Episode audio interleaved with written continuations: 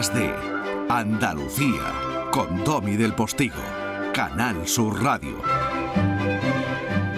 ¿Cómo no traer en este momento dedicado a la historia a un andaluz que este año está vivísimo?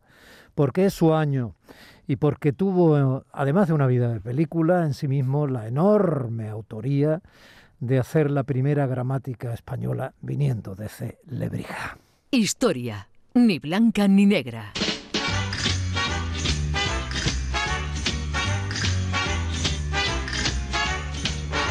Claro, y por eso la gente confunde. Elvira Roca Barea, buenos días.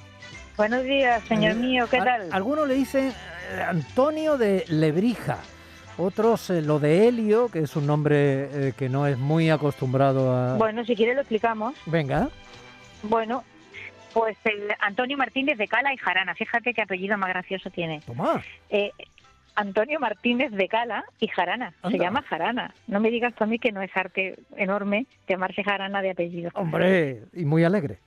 Lo conocemos por Helio Antonio de Nebrija, te voy a explicar por qué. Pues la, era costumbre entre los humanistas que adoraban el latín clásico ponerse nombre eh, que tuviese resonancia romana eh, el- o nombres en, en, en latín, ¿no? Sí. Y, y fíjate que, eh, que nuestro hombre, que nace en Lebrija, mm, nace en una ciudad que tiene un nombre latino que es Nebrisia, ¿vale? Ah, y entonces... ¿En qué de- añitos de ahí estamos? ¿En qué añitos estamos, Elvira? Nace nuestro hombre en torno a 1444, el Ujú. año no es seguro que sea. Y ya se pone el, el nombre de su patria, pero en latín. El nombre de su pueblo, pero en, en latín, ¿no? Erasmo de Rotterdam, ¿no? Esto es una cosa que está en la moda de la época. Él le tuvo un cariño enorme a su patria chica, fíjate, enorme a su patria chica. Y de hecho, una de sus obras más conocidas, que ahora después hablaremos de ella, mm, llevaba a su comienzo un poema que comenzaba Salve Parva Domus, es decir, mm, yo te saludo mi pequeña patria, ¿no? Mi pequeña casa, ¿no? Y en esa nebrija eh, o lebrija que tiene muchas eh, ruinas romanas y que la que había eh, inscripciones en forma de piedras que andaban por los campos y tal, había eh, eh, muchas inscripciones funerarias y había un nombre que, que era muy corriente, que era Helio, ¿vale? Los Helios de Nebrija, que bueno, había muchos. Y entonces él veía en esas inscripciones romanas el nombre Helio. Así que cuando se reconstruyó el nombre, eh, al modo de su tiempo y de los humanistas de su época, pues eligió su patria chica y un nombre que era muy corriente en las inscripciones latinas que había en su patria chica, Helio. Y de ahí sale Helio Antonio de Nebrija. Toma, pues menuda jarana nominativa. ¿Has visto tú qué jarana más interesante? Fíjate, años y años editando las, las introducciones latinas y siempre con ese poema dedicado a, a su pueblo. Sí, Qué cosa, ¿verdad? sí, sí. Más andaluza, ¿no? Un pueblo que diría de yo. todas maneras eh, dejó pronto, ¿no? Bueno, una parte, la, la formación adolescente la hizo en su pueblo, era hijo de campesinos acomodados, tiene varios hermanos y eh, después se marcha a Salamanca, cosa que era lo frecuente en, en quien pensaba dedicar su vida al estudio en aquel tiempo y la gran decisión la toma con 19 años cuando decide marcharse a Italia a Bolonia, al Real Colegio Español de Bolonia, que todavía sigue existiendo, ¿vale? Toma. y eh, sí, sí, ahí está, bellísimo y hermosísimo, y eh, recibiendo estudiantes, y bueno, pasa un tiempo largo ahí, en eh, tiempo en el que él se forma con los humanistas italianos y adquiere clara conciencia de, bueno, de la gran batalla que, que es la recuperación del latín, pero del latín clásico, es decir, el latín no había dejado nunca de ser utilizado como lengua de intercambio y de cultura en Europa, pero claro está, evidentemente, con el paso del tiempo ese latín pues había ido modificándose o cambiando sus características, adquiriendo vocabulario, hábitos de pronunciación diferentes en distintas regiones, no pronunciaban el latín igual los franceses que los hispanos, los españoles, que los italianos, la pronunciación eclesiástica por otro lado, etcétera, etcétera. Y entonces ese gran movimiento del humanismo es un intento de recuperar el latín al modo clásico, entre otros motivos para que los textos clásicos fuesen más accesibles y fáciles de entender. Ese dato es formidable. Eh, tratemos de ubicarnos. En el siglo XV, en toda Europa, el latín era el inglés de, los negocios de hoy, ¿no? o sea, el latín era el, el idioma que nadie discutía, eh, que todo el mundo que tenía acceso a la educación eh, escribía y hablaba, ¿no? Al margen del suyo propio. Sí, sí, a ver, el latín, el latín era la lengua franca de Europa y lo había sido durante siglos. Eso no se cuestionaba, pero no se cuestionaba en este momento ni, ni se cuestionará. O sea, todavía Newton escribe sus Principia en latín. Es decir, el, el, el siglo XIX operó una especie de, de, ¿cómo te diría yo?, de fragmentación de lo que había sido la gran cultura común que se siguió escribiendo en latín, sobre todo la científica, durante muchísimo tiempo. Claro, en parte por eso la nomenclatura científica, efectivamente, la del Linneo, etcétera, de cómo conocemos a las especies y tal, toda está en latín. Claro, toda está en latín y, y esto pues eh, había sido así durante muchísimo tiempo, por eso Humberto Eco y otros intelectuales europeos, cuando se formaliza eh, la Unión Europea, bueno, antes de Unión Europea, la Comunidad Económica Europea, proponen, y lo proponen en serio, una recuperación real del uso del latín como lengua de intercambio entre los europeos y no están diciendo ninguna tontería. Es decir, eh, pondría a nuestro, digamos, delante de nosotros y, y, volvería a ser comprensible para la mayoría una cantidad ingente de textos mm, científicos, filosóficos, etcétera, etcétera, que fueron escritos en latín. Bueno, al fin y, al cabo sigue, sigue el latín en, en los centros eh, eh, de conocimiento y los centros estudiantiles, ¿no? Al margen de la merma de la humanística. No, el latín está, el latín está muy, muy disminuido en España, peor que en, en la mayor parte de los sitios, porque ha desaparecido prácticamente del, del currículum de la enseñanza media y entonces claro, es súper es súper interesante y leer el nombre de la rosa Humberto Eco también pero vamos con sí vamos con el jaranero vamos con nuestro Nebrija que estamos en el año de Nebrija que va a haber una estupenda exposición en Madrid sobre él y hay que muchas cosas que celebrar de este hombre y eh, no hay que perder el norte no vuelve eh, de, Italia y vuelve de Italia con la idea de que el latín universitario, el latín que se viene utilizando como lengua de intercambio en las universidades, hay que cambiarlo. Necesita ser modificado, necesita ser cambiado para ser depurado de todas, digamos, lo que los humanistas consideraban que eran excrescencias medievales, o sea, su vocabulario mejorado hmm. conforme al vocabulario clásico, su pronunciación cambiada, etcétera. Pero él es muy joven y entonces eh, se, eh, digamos, se encuentra trabajo al servicio del arzobispo en Sevilla, al arzobispo Alonso de Fonseca, eh, que es el que, eh, bueno, eh, lo, lo toma a su servicio y durante este tiempo él sigue estudiando, sigue mejorando sus conocimientos y en este servicio del obispo hace tareas, pero sobre todo enseña y sobre todo mejora su formación, ¿no? Y ya eh, en el 75, en 1475, consigue por fin un contrato en la Universidad de Salamanca. Fíjate, la Universidad de Salamanca lo contrata por cinco años, dos, dos lecciones diarias, una de elocuencia y otra de poesía, con un sueldín regular. Por eso Nebrija se esfuerza por opositar y oposita al año siguiente a la cátedra de gramática y la saca.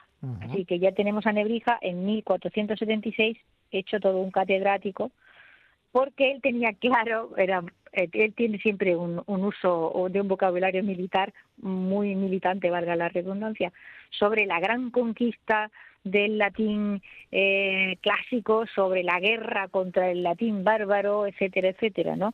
Entonces hay un texto muy gracioso suyo en el que él dice la plaza fuerte que había que tomar era Salamanca y por eso me dispuse a tomarla porque sabía que esa era digamos la, la primera plaza fuerte que eh, era necesario tomar para que el latín eh, fuese eh, reformado y se mejorara en fin su conocimiento conforme a los las, a las ideas del, del humanismo. Conviene recordar también que si hemos hablado de Italia, evidentemente su importancia, pero conviene recordar también que Salamanca, y seguimos en el siglo XV, Salamanca y la Universidad de Salamanca era otro de esos faros de conocimiento y de estudio, la Universidad Salmantina, en toda, en toda Europa.